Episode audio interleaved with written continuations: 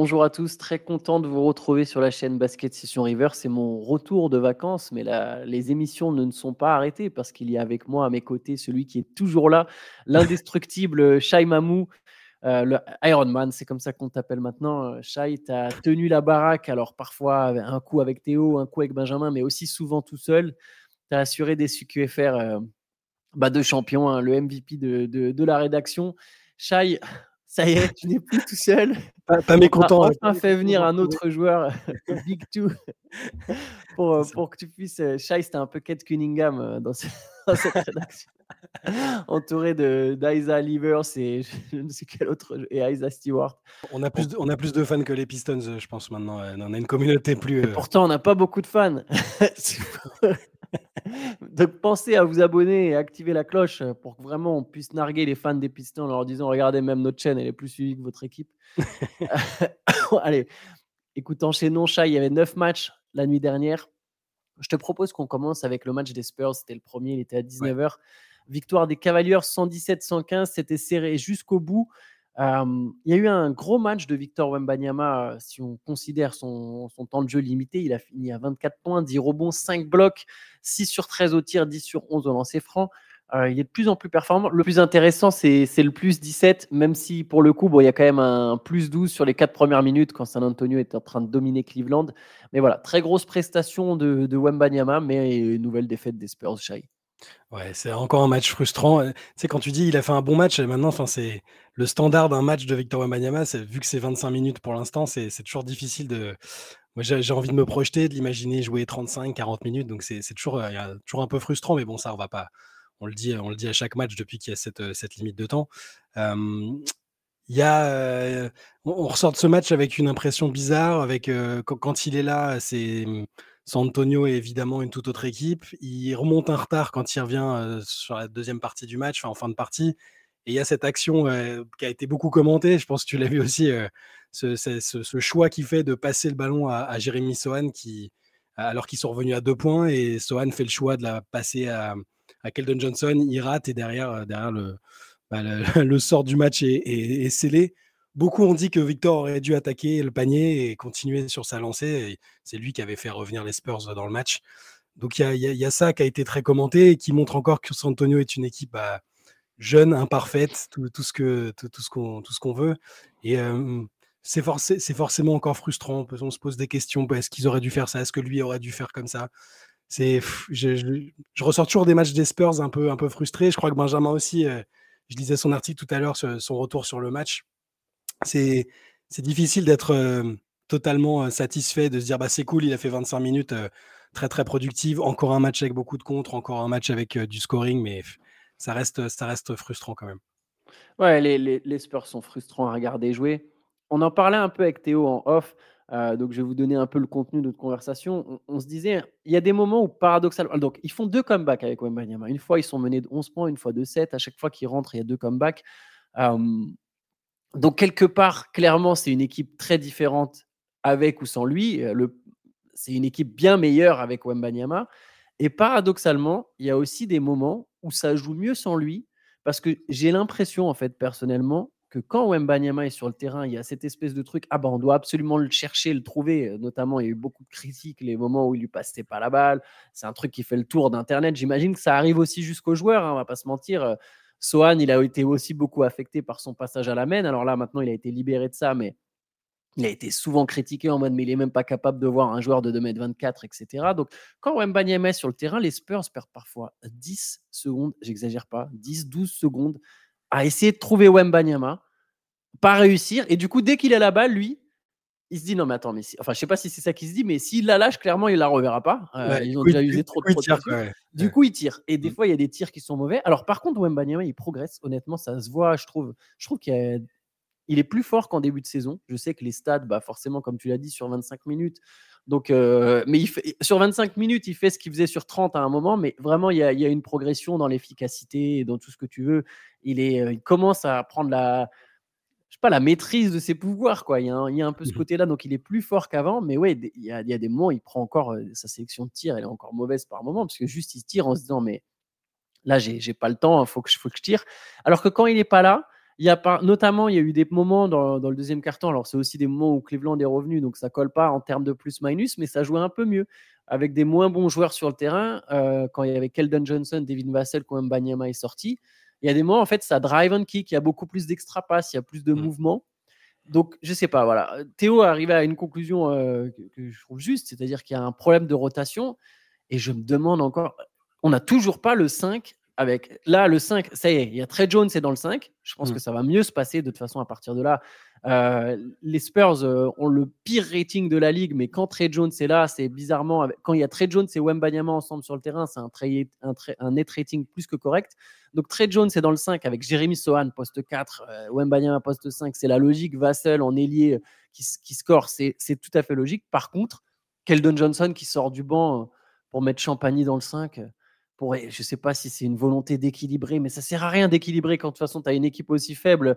Euh, juste mets ton meilleur 5 et, au moins peut-être ils vont gagner quelques matchs. Parce que là, enfin, les rotations, je les trouve encore euh, très frustrantes du côté des Spurs. Ça, va être un peu l'histoire de la saison. C'est l'histoire du début de saison où euh, du coup ça remet en cause Greg Popovich. On va, comme je, bah, c'était une des questions qui était posée dans, dans, le CQFR du week-end, mais je ne suis pas encore prêt à remettre euh, totalement en cause Popovic. Je suis pas un expert des rotations, de la pertinence des rotations et tout ça, mais effectivement, il y a des choses qui se voient, c'est pas toujours euh, cohérent ou tu n'as pas l'impression que c'est ce qui va les faire gagner. Mais je pense vraiment qu'ils sont dans, enfin, que Popovic est dans une approche de vraiment de strict développement avec aucun intérêt pour la gagne, pour gagner les matchs. On le voit de plus en plus. Hein. Il y a plein de matchs euh, où, où, ils étaient dedans ou proches au score et où du coup il a privilégié une sorte de des, des expérimentations. Et il y a toujours ce côté laboratoire qui, se poursuit. Et, je pense qu'il faut accepter que ça va être le cas probablement toute la saison. Et après, il y a une deuxième partie de saison. On va voir si c'est mmh. la frustration, elle dure au bout d'un moment euh, entre euh, ce, que, ce que vont penser les fans, euh, les médias. Au bout d'un moment, peut-être que ça va changer quelque chose. Mais je pense vraiment qu'il faut accepter et se résigner un peu à ça. Et dans l'espoir quand même que Victor finisse par jouer plus que 25 minutes, ça, ça, va être le cas. Il a dit que son corps entier allait être évalué assez fréquemment. Mais voilà, quand tu le vois 25 minutes, tu as envie de le voir plus et as envie, tu te dis forcément qu'ils vont, ils vont prendre des matchs s'ils jouent plus, c'est obligé. Ouais, tu as raison de noter sur une deuxième partie de saison, ça, ça peut, tu peux y avoir un vrai shift. En tout cas, pour l'instant, ça fait 5 victoires en 35 matchs et mmh. il sera réévalué dans une ou deux semaines, je crois, Victor. juste petite pour les Cavs, Sam Merrill, Vraiment mmh un joueur très intéressant, je, tiens à le signaler. Voilà, pour ceux qui ne connaissent pas. Ils nous ont envoyé un message hier soir dans le, dans le chat. Oh, ils ont trouvé un, nouveau JJ Reddick. 60e choix de la draft 2020. Mmh. Euh, franchement, il y, a, y, a une montée en puissance là sur cette saison et c'est vraiment un joueur qui va gagner du temps de jeu et je pense qu'il va se faire sa place dans la rotation. Euh, écoute, on peut parler de la, du derby de Los Angeles avec la victoire des Lakers. Les Lakers, après 4 victoires, 4 défaites de suite, ont enfin gagné. Ils ont battu leurs voisins, les Clippers, 106 à 103. Euh, LeBron James, 25 points, 22 points, 10 rebonds pour Anthony Davis. Et voilà, Los Angeles sort un peu la tête de l'eau. Enfin, les Lakers sortent légèrement la tête de l'eau. L'atmosphère était quand même vraiment très très pesante avec les, les déclats de LeBron. Euh, là, c'était même plus du passif agressif. Hein. C'était, il était totalement euh, déprimé et, clairement agacé par les derniers, les derniers matchs. il y a eu pendant ces derniers jours les, les infos sur le, les dissensions entre Darvin Ham et, et son vestiaire, euh, les, incompréhensions sur, le, sur les choix, les changements dans le 5, tout ça. Donc il fallait vraiment fallait faire quelque chose. Et là, gagner contre le voisin, c'est quand, même une, quand même une bonne chose. Les, les, les Lakers ont été euh, plutôt en contrôle. Enfin, dans le cas, en deuxième mi-temps, en tout cas, ils étaient vraiment solides. LeBron a été euh, bah, logiquement moteur. Anthony Davis a été bon aussi. Et ce qui est intéressant, là, pour le coup, les deux, ils sont toujours bons, hein, quasiment depuis des semaines. Et c'est aussi ça qui était un peu inquiétant, c'est que tu dis, les deux, ils sont pas blessés, ils enchaînent les gros, les gros matchs et ça gagne pas. C'est là que c'était inquiétant. Le problème, c'était les, joueurs autour. Et là, en fin de match, tu as Torin Prince qui marque un panier, euh, le panier qui les fait basculer en tête euh, à un peu plus d'une minute de la fin. D'Angelo Russell qui met quelques paniers aussi euh, en, fin de partie. Et là, du coup, ça, là, ça gagne. Donc, tu te dis que si, tout le monde se met au diapason, peut-être que ça va finir par fonctionner. Et, LeBron et Anthony Davis restent sur un niveau de performance qui est, bah, pour LeBron, hallucinant à cet âge-là notamment le, dunk qui va claquer en deuxième mi-temps, le dunk euh, coast to coast où il, traite Paul George comme un, comme plot et, il va dunker. Et Anthony Davis, qui est, voilà, on touche du bois pour lui, qui est fiable physiquement, il enchaîne les, matchs et les bonnes prestations. Il n'y a pas de raison que s'il ne se fixe pas sur une rotation, sur une bonne formule, ça finisse euh, finisse pas par retrouver une régularité dans les résultats. Quoi. Ouais, c'est ça, tu as mis le doigt. Je pense que les rotations, c'est clairement le chantier de Darwin Ham. Ils n'ont toujours pas trouvé. Maintenant, D'Angelo Russell est sorti du 5, Austin Reeves est revenu dans le 5. Enfin, il y a, y, a, y, y a, un petit souci euh, sur ça. Ils ne savent pas exactement avec qui jouer. J'ai l'impression que Torin Prince, lui, oui, effectivement, il a gagné sa place. Donc, ces trois-là, Davis, LeBron et, et, Prince, c'est un peu euh, acté qu'ils seront dans le 5 toute la saison. Mais c'est vrai qu'autour, euh, il y a, en tout cas, en soft transfert, parce que voilà, ça va être une affaire à suivre. Hein. Les Lakers sont à 18-19, 18 victoires, 19 défaites. pour l'instant, seulement dans le play-in. Donc, il y a possibilité qu'il y, ait des mouvements. Quoi. Ouais, mais pour, pour, moi, tu dois mettre les trois meilleurs, tes, trois meilleurs joueurs. Enfin, Austin Reeves, on est d'accord que c'est le troisième meilleur joueur de l'équipe maintenant. Enfin, ouais. c'est, pour moi, ils doivent être là quasiment tout le temps. Et, après, autour, tu, tu, composes en fonction parfois de l'adversaire ou de, de ce qui est le plus indiqué par rapport aux, qualités de tes, tes trois-là. Mais c'est, ça qui est un peu compliqué et, qu'ils ont du mal à comprendre tous, notamment LeBron, je pense. Et, bon, il, il, disait qu'il était sur un siège éjectable, Darvina, mais il a, je pense qu'il a encore un petit peu de temps. Il faut que mmh. ça, s'ils arrivent à enchaîner les victoires et qu'ils arrêtent de changer de line-up tout le temps et de rotation, peut-être que ça devrait s'apaiser un peu. Allez, on enchaîne. Les Mavericks ont battu les Timberwolves. Victoire 115 à 108 de Dallas avec un excellent Kyrie Irving, un très bon Luka Doncic aussi. À eux deux, ils ont combiné 69 points, si je ne dis pas de bêtises. Ça. Il y en a 35 pour Kyrie qui a mis deux paniers à trois points très importants en fin de mmh. match. Il met celui pour égaliser, puis ensuite derrière pour passer devant à deux minutes de la fin. Donc un très bon Kairi et une belle victoire assez convaincante des, des, Mavericks. Voilà, ils jouaient contre la meilleure équipe, enfin en tout cas contre l'équipe qui est classée numéro 1 à l'Ouest, même si je ne pense pas que ce soit la meilleure équipe de l'Ouest. Ça va pas durer, ça va pas durer. On en parlera. Ça après, va pas durer. C'est une équipe qui, qui, commence. On se demandait un peu en début de saison euh, combien de temps ça pouvait tourner pour les Timberwolves. Euh, on peut en parler. Shai, c'est une équipe qui est sur 5 victoires, 5 défaites au cours des 10 derniers mmh. matchs. Et euh, je les ai regardés un peu jouer justement ces derniers temps. Leur attaque euh, est parfois catastrophique.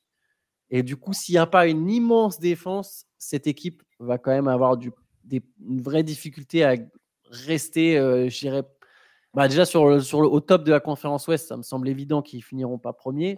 Mais je me demande même si pour rester dans le top 2, enfin voilà, il y a, y, a, y, a, y a, quelque chose au Timberwolves en attaque qui ne m'inspire pas. Non, tu as raison, c'est, c'est, là ça se voit de plus en plus. Ils ont, ils ont, là, c'est les, les derniers, la, dernière série de matchs a été plus compliquée, c'est un peu plus poussif. Euh. Là, ça s'est vu, la contre Dallas, du coup, bah, c'est, le match que j'ai regardé, euh, que j'ai regardé cette nuit. Bah, tout le monde pense que je déteste Kyrie Irving, euh, ce qui est évidemment totalement faux.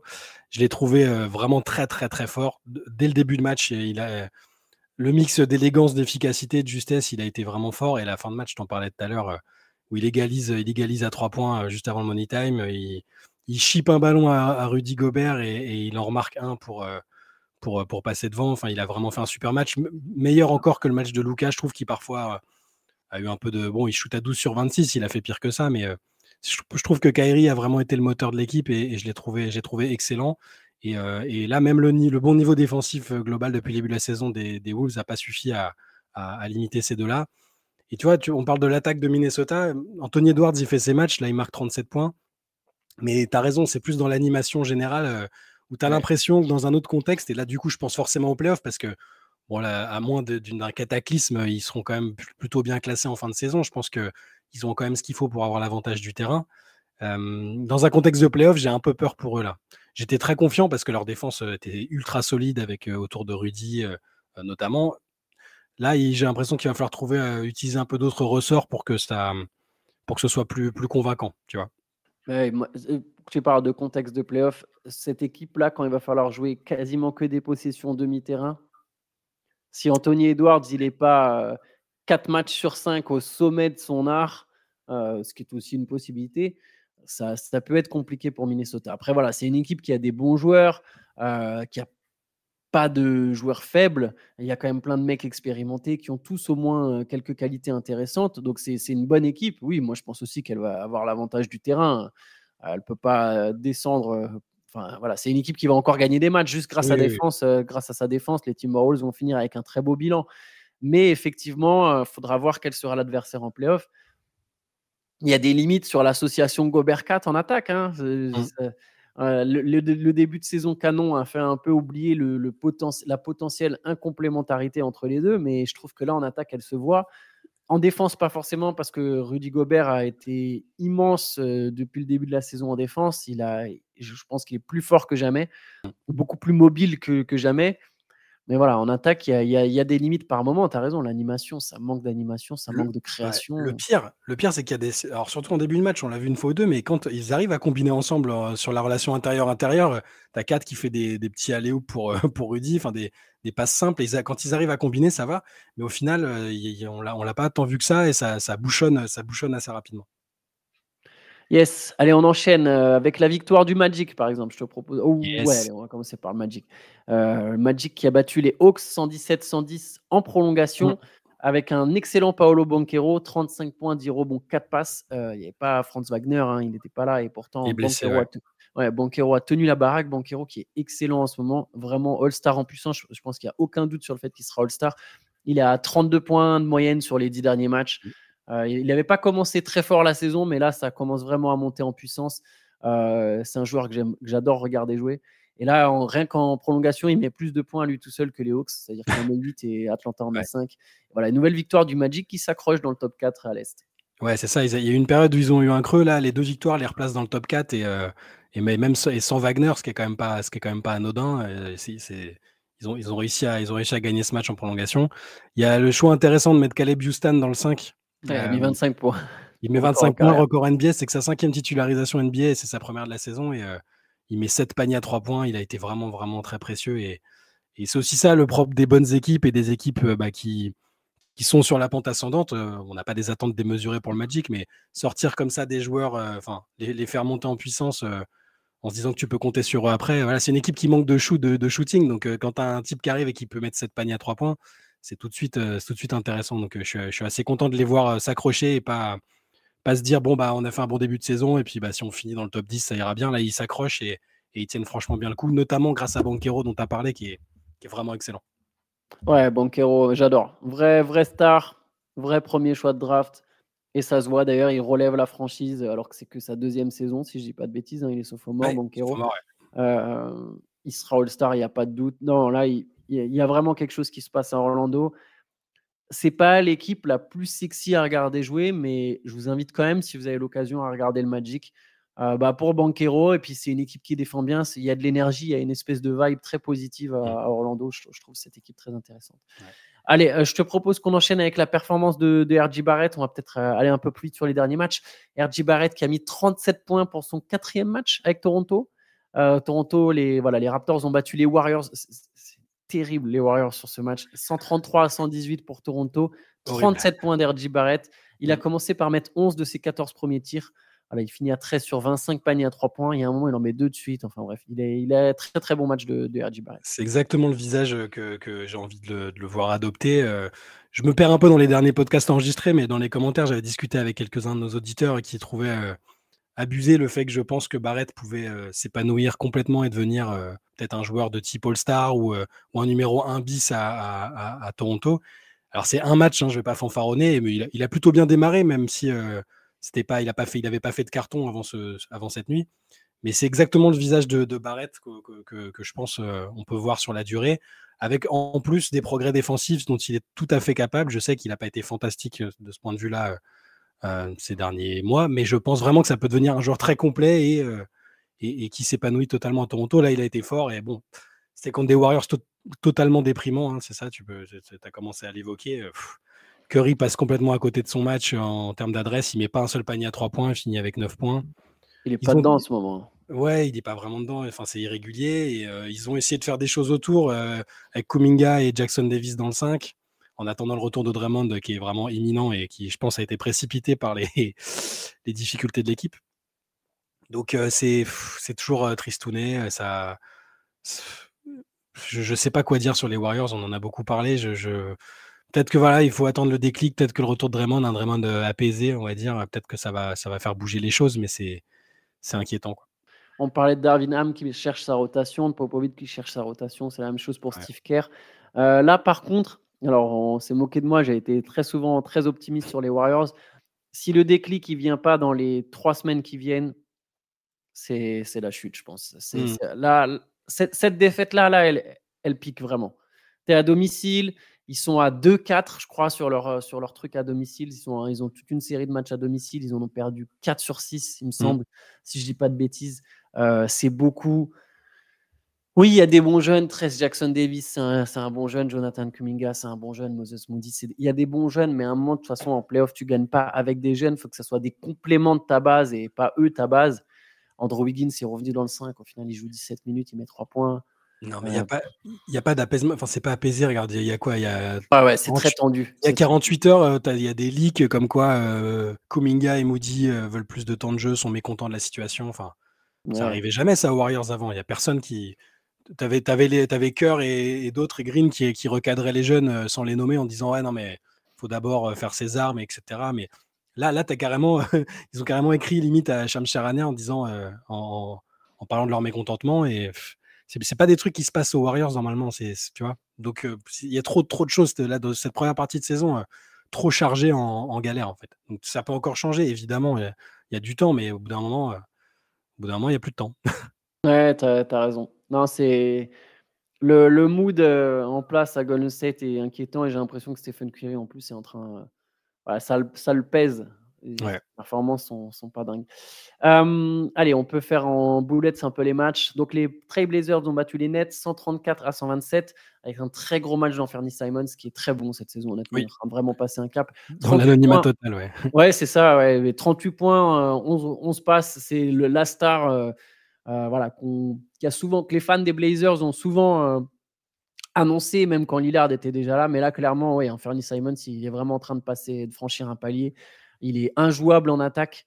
Euh, il y a 42 points de Michael Bridges, mais bon, ça n'a rien donné pour, pour Brooklyn qui s'incline après prolongation. Euh, autre match, les Pelicans ont battu les Kings.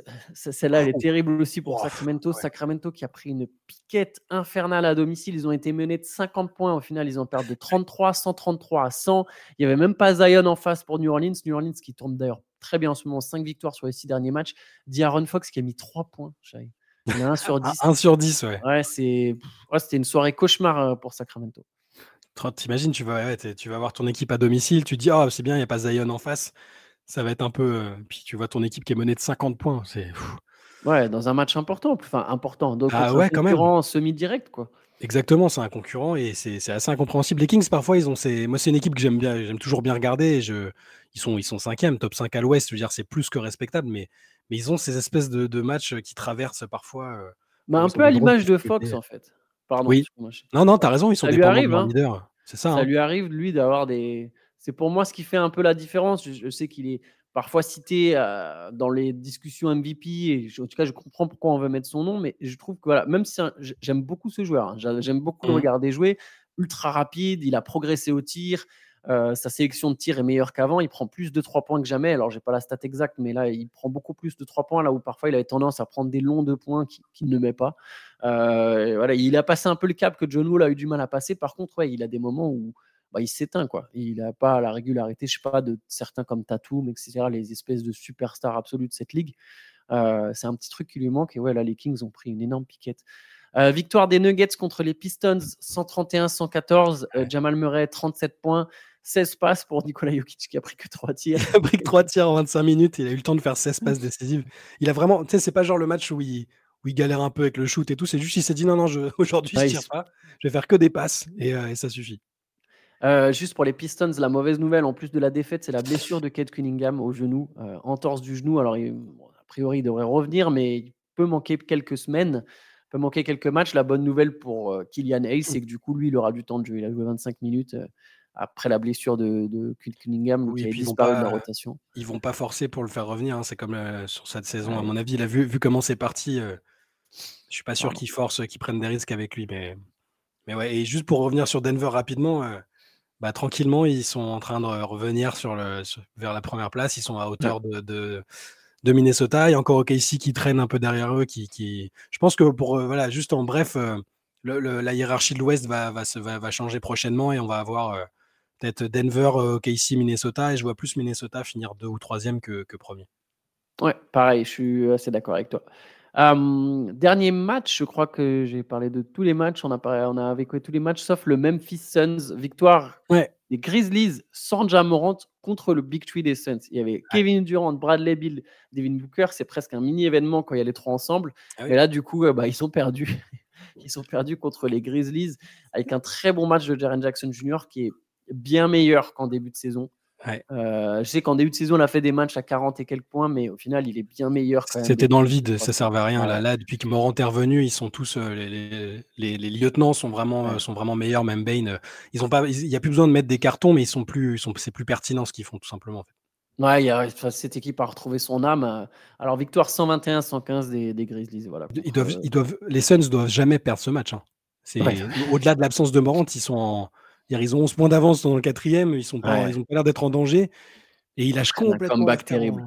Ah ouais, c'est, jamais ils doivent le perdre. Au-delà du fait qu'il y, ait le, le Big Three ou pas, même juste avec deux des trois, ça devait suffire. Une équipe sans Morant en face, même si euh, ça se bat un peu plus. Euh, ils étaient à domicile, hein, je dis pas de bêtises. Oui, ils sont à domicile. Et puis le time, c'est le moment où normalement ça colle avec leur, leur style de jeu. Quoi. Tu, joues des pauses. Là, il y a des 1 contre 1. Dans les meilleurs joueurs de 1 contre 1, c'est, c'est, dingue de, perdre ce match. C'est, interdit. Euh, quand il y a les trois, euh, les phases offensives, elles sont, c'est, relativement fluide, c'est fort. Tu te dis, ils, vont être durs à, ça va être, ils vont être durs à gérer, mais. Euh, mais par contre, ils n'ont pas le droit de faire des trucs comme ça. Je crois que Booker se fait un peu mal en plus. Je me demande si, si, au prochain match, on ne va pas encore ne pas voir les trois ensemble et on va continuer de voir des, duos, des binômes.